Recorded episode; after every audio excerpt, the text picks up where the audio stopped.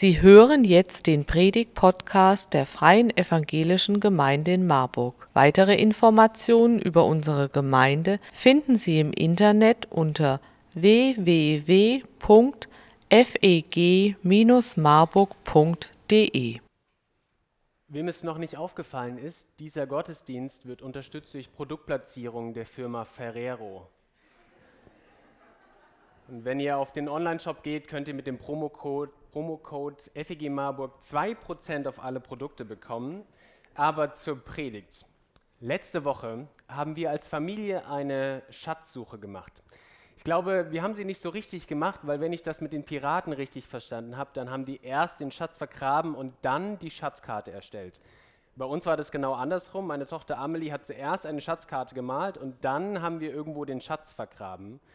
Und unser Schatz war auch kein Glas Nutella, es waren auch keine Goldbarren oder Goldmünzen, sondern in unserem Schatz waren zwei Stickerbögen, der eine mit Einhörnern, der andere mit Dinosauriern. Und dann eine Packung Bio-Knusperlöwen von DM. Die Eltern werden das kennen. Für die Älteren, das ist quasi Luft mit Geschmack. Ja? Luft mit Geschmack, in unserem Fall, ich muss das nachlesen, Süßkartoffel, Apfel, Kokos, Mais, also kein Scherz, das war der Geschmack. Das führt dazu, dass es das Kilo von diesen kleinen Snacks 30 Euro kostet. Ihr seht schon, es war ein wertvoller Schatz, den wir in Michelbach vergraben haben. Einen Schatz zu finden und reich zu sein, davon träumt wahrscheinlich jeder.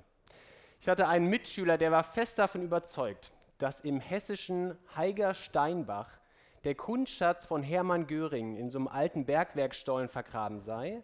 Und wir müssten nur losziehen und ihn suchen und finden und wir hätten keine Sorgen mehr im Leben. Wir wären unfassbar reich, müssten nie wieder arbeiten.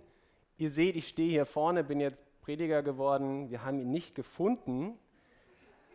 Aber ich vermute, reich zu sein, davon haben zu aller Zeit die Menschen geträumt. Seitdem Menschen auf dieser Erde unterwegs sind, haben sie davon geträumt, reich zu sein, keine Sorgen mehr zu haben. Und das war zur Zeit von Jesus nicht anders. Im Lukasevangelium lesen wir von so einer Geschichte. Da kommt ein junger Mann und bei ihm geht es auch um das Thema Reichsein. Und er kommt zu Jesus und sagt, Jesus, sorg mal dafür, dass mein Bruder mir mehr von seinem Geld gibt. Wahrscheinlich war das so, sie haben Geld geerbt und damals war es üblich in Israel, dass der ältere Bruder den doppelten Teil bekommen hat von dem, was der jüngere bekommen hat. Nehmen wir mal an, die haben vielleicht 300.000 Euro bekommen, der ältere 200.000, der jüngere 100.000. Beide haben eine Menge Geld bekommen, beide sind auf einen Schlag wahrscheinlich reich gewesen, vielleicht waren sie auch vorher schon reich, aber dem Jüngeren hat das nicht gereicht. Der hat gesagt, Jesus, Geh mal zu meinem älteren Bruder, sprich mal ein ernstes Wort mit denen, ich brauche noch mehr Geld. Und Jesus ist nicht so richtig darauf eingegangen. Er hat gesehen, wie gierig, wie geizig dieser junge Mann ist und er hat ihm und allen, die es hören wollten, eine Geschichte erzählt. Und die Geschichte, die erzähle ich euch auch. Es war einmal ein Mann, der war ein Bauer. Das klingt ja super spannend. Na, für meine Geschichte, damit ich nicht die ganze Zeit von einem Mann oder von einem Bauern rede, ich brauche einen Namen. Also mein Bauer braucht einen Namen. Macht euch mal Gedanken. Ich gehe mal mit dem Mikrofon rum, dann werden die meisten schon nervös im Saal. Wie könnte denn mein Bauer heißen? Wie könnte mein Bauer heißen? Jakob. Jakob, aber das hat zu viele Assoziationen. Da denkt man immer an den Jakob im Alten Testament. Ich brauche einen modernen Namen. Wer hat noch einen Vorschlag? Nochmal Jakob. Jakob. Opa Günther. Das wäre auch ein cooler Name, aber dann wirkt der so alt. Da hinten ist noch jemand, ich gehe mal ganz nach hinten. Manfred. Manfred. Das wäre auch richtig cool, aber da muss ich immer an einen Mann in unserer Gemeinde denken, dann komme ich immer durcheinander. Ich frage noch mal eine Person. Wie könnte mein Bauer heißen? Bauern heißt Hans. Na, da bin ich noch nicht mit zufrieden. Mach noch mal einen Vorschlag. Leo. Nee, Leo ist auch nicht richtig. Sag noch mal einen Vorschlag. Nee, Klaus, frag dich mal, warum ich hier bei dir stehen bleibe. Wie könnte mein Bauer heißen? Klaus. Wir nehmen Klaus und ich erzähle euch die Geschichte. Klaus werdet ihr euch fragen, warum Klaus? Ich kann es euch sagen, Klaus reimt sich auf Haus. Denn um ein Haus soll es in dieser Geschichte gehen. Hört nur gut zu, ihr werdet sehen. Doch kein Haus zum Schlafen, Essen, Leben, sondern ein Erntehaus, eine Scheune eben. Jeden Morgen schaute Klaus aus seinem Küchenfenster raus und sah dann draußen seine Scheune stehen, nicht zu groß, nicht zu klein, groß genug zum Überleben. Doch diesen Sommer wusste Klaus weder ein noch aus, denn seine Scheune war zu klein geworden für die Ernte jeden Morgen. Dieses Jahr war wirklich super Wetter und den Regen jeden Dienstag fanden seine Pflanzen noch viel netter. Wohin nur mit der Gerste, Weizen, Wein, in seine Scheune passt nichts mehr rein. Die Ernte teilen, das wäre ein Kraus für Klaus. Doch bleibt sie draußen, frisst die Maus. Und liegt sie draußen auf dem Feld, dann holen sich's die Armen dieser Welt. Ich weiß, ich hab's, warum nicht gleich, so werd ich glücklich, so bleib ich reich. Ich reiß sie einfach nieder, die kleine Scheune und baue eine große. Nein, nicht nur eine, sondern neune.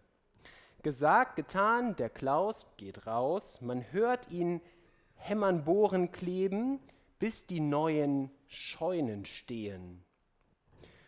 Und schnell wird die Ernte ins Trockene gebracht und das Scheunentor zugemacht.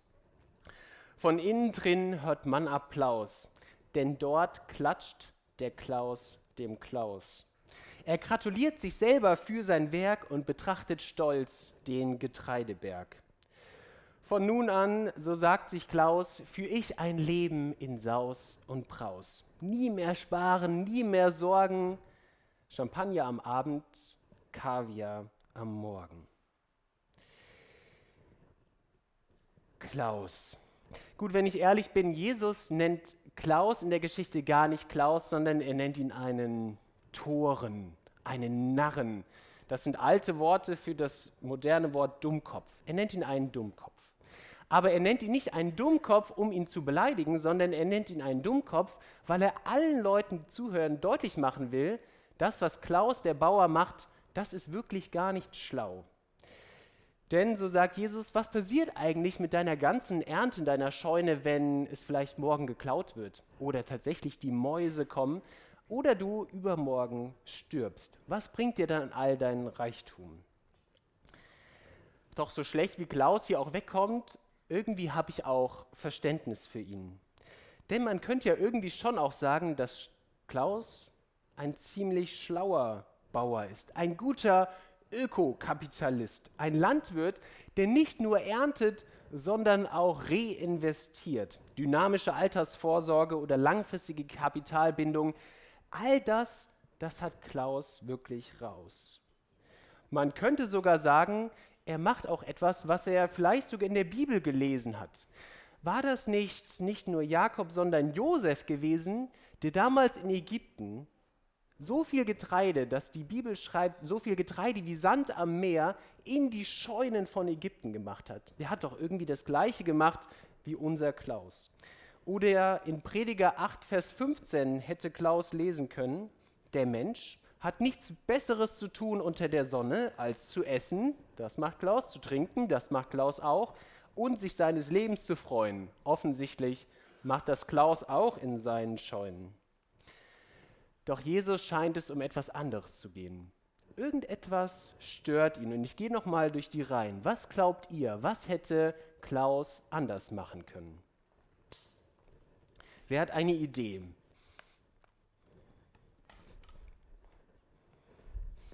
Da wird schon schwierig. Namen beschreiben hat gut funktioniert. Wer hat eine Idee? Vielleicht von den Kindern oder den Erwachsenen? Was hätte Klaus vielleicht anders machen sollen? Er hätte es auf die Bank legen können. Das ist ein interessanter Vorschlag. Dann wäre es nicht in den Scheunen gewesen, sondern in der Bank. Wer hat noch einen Vorschlag? Ja. Er könnte es mit den Armen teilen. Er könnte es mit den Armen teilen.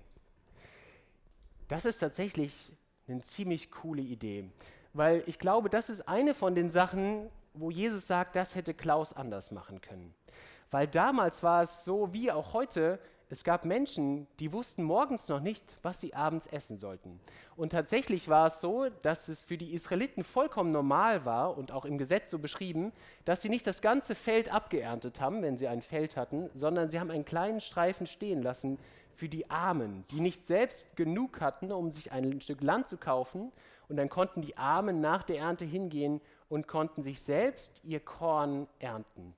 Eine coole Idee. Wer hat noch eine Idee? Du kannst auch, es ist dir zu unheimlich, wenn ich zu dir komme, du kannst auch ganz laut rufen. Nee, dann lieber nicht. Gibt es noch eine Idee? Sonst sage ich euch noch zwei Ideen. Da, aus dem Hause Baduin. Hast du noch eine Idee? Ähm, er hätte es ka- verkaufen können. Er hätte es verkaufen können und was hätte er dann mit dem Geld gemacht? Auch auf die Bank legen oder vielleicht auch den Armen geben. Ich sage euch noch mal zwei Gedanken, von denen ich denke, das wäre auch cool gewesen, wenn Klaus da drauf gekommen wäre. Ich glaube, das Erste, was er hätte machen können, wäre gewesen, er hätte Gott Danke sagen können. Aber in diesem ganzen Text lesen wir da gar nichts von. Für Klaus ist das irgendwie vollkommen selbstverständlich, dass er so eine reiche Ernte hat. Doch für die Israeliten damals war eigentlich klar, wenn es eine große Ernte gibt, dann ist Gott dafür verantwortlich, weil Gott lässt es regnen, Gott lässt die Sonne scheinen, Gott schenkt uns eine große Ernte. Und deswegen haben sie auch immer die ersten Früchte, das erste Getreide von ihrem Feld Gott zurückgegeben, um deutlich zu machen, danke Gott für all das, was du uns schenkst. Dann haben wir gehört, er hätte etwas davon den Armen geben können. Und als drittes hätte er wahrscheinlich auch einfach Gott fragen können, Gott, was mache ich eigentlich hiermit?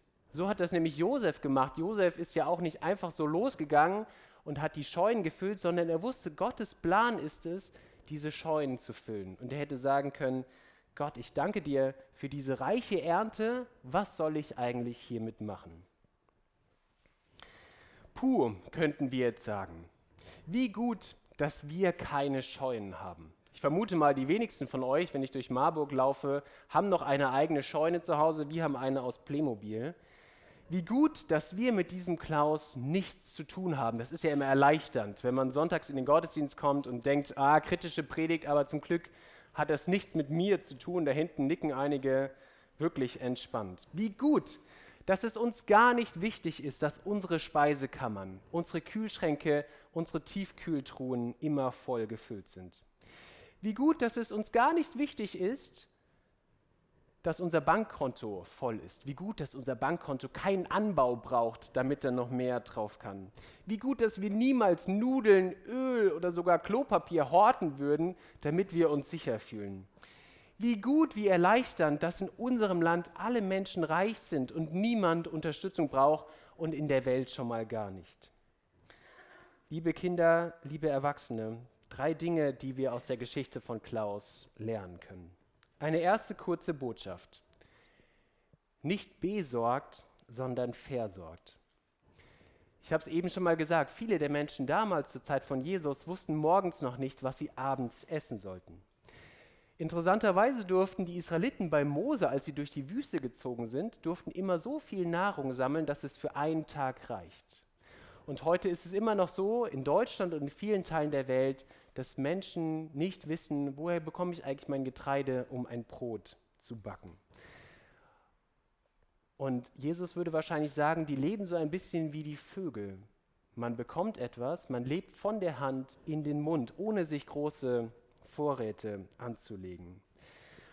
Und sie erleben aber, dass Gott sie versorgt, Tag für Tag, und es macht sie dankbar. Sie wissen, nicht meine volle Speisekammer, nicht die volle Scheune versorgt mich, sondern Gott Tag für Tag.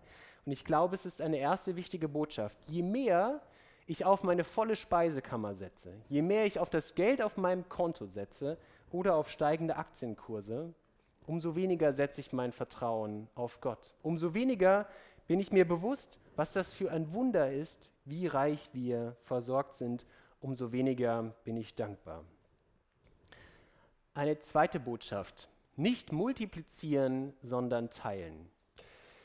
Man könnte wahrscheinlich bei Jesus sagen, der hatte so eine sehr selektive Freude am Mathematikunterricht. Es gab so manche Sachen, wo es darum ging, immer mehr zu bekommen, die haben ihm wenig Freude gemacht. Ich blende mal Wolfgang Rühl und alle Mathelehrer hier aus. Immer mehr, plus rechnen, addieren, multiplizieren oder sogar potenzieren, das war irgendwie gar nicht das von Jesus. Viel mehr Freude gemacht hat ihm zu teilen. Da war er so gut drin, dass er Leuten sogar Nachhilfe im Teilen gegeben hat. Und er sagt zu seinen Jüngern, verkauft euren Besitz und gebt das Geld den Armen. Schafft euch Geldbeutel an, die nicht löchrig werden, und legt euch einen unerschöpflichen Reichtum im Himmel an, wo kein Dieb ihn findet und keine Motten ihn fressen. Das klingt ziemlich krass. Ist es auch. Der Anspruch von Jesus ist ziemlich krass. Und das, was er sagt, ist, das, was ihr geschenkt bekommen habt, gehört nicht nur euch, sondern ich fordere euch heraus, es selbst weiterzuschenken. Und so schwierig das manchmal ist, kenne ich aus meiner Kindheit, wenn man eine Tüte Gummibärchen geschenkt bekommen hat und dann soll man es sofort wieder mit seinen Geschwistern oder Freunden teilen. Eigentlich ist das das, wozu Jesus uns herausfordert. Und deswegen ist es auch eine schöne Geste, dass wir als Gemeinde, ich würde sagen, die Süßigkeiten Hanuta und Muffins dürft ihr euch Kinder mitnehmen und den Rest von dem, was wir hier vorne sehen, an die Tafel in Marburg spenden. Eine schöne Geste, ein erster Anfang, ein schönes Zeichen, dass wir beschenkt sind und beschenken es an andere Menschen, die es noch nötiger haben als wir. Und eine dritte und letzte Botschaft, nicht Bankkonto, sondern Himmelskonto. Die Reichen kommen im Lukasevangelium nicht wirklich gut weg. Da sagt Jesus zum Beispiel in Lukas 18, 25, so wenig wie ein großes Kamel durch das Loch einer Nadel passt, genauso wenig kommt ein Reicher in das Himmelsreich.